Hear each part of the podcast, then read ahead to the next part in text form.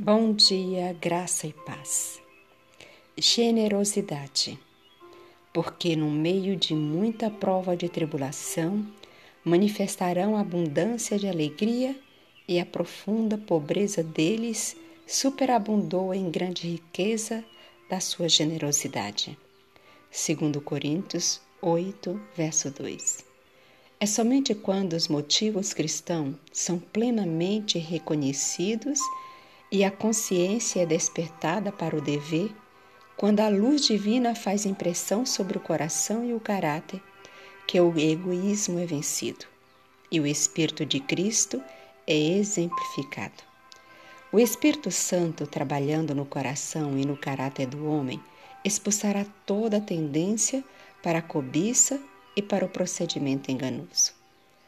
Quando o mensageiro do Senhor transmite uma mensagem à igreja, Deus está falando ao povo, despertando a consciência para ver que eles não estão entregando um dízimo honesto ao Senhor e que, quando não era conveniente dar, deixaram de apresentar-lhe suas ofertas. Eles têm usado o dinheiro do Senhor para si mesmo, na construção de casas, na compra de cavalos, carruagens ou terras. Fazem isso na esperança de grandes retornos e cada ano tem a mesma desculpa. Roubará o homem a Deus? Malaquias 3, verso 8. Oh, sim, ele tem feito isso muitas vezes por não ter sido espiritual para discernir as coisas espirituais.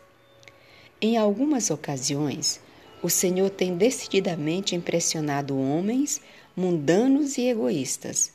Sua mente foi iluminada pelo Espírito Santo seu coração sentiu-lhe a influência enternecedora e subjugadora.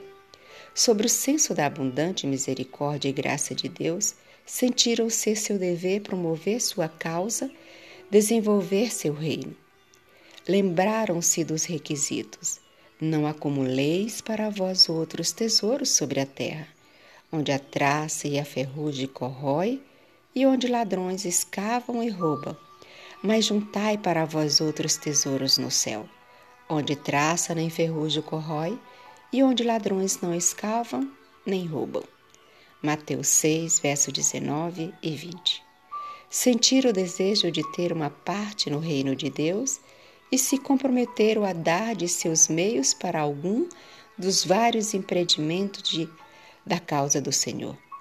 Tal promessa não foi feita a um homem mas a Deus na presença de seus anjos, que estavam impressionando o coração desses homens egoístas e amantes ao dinheiro.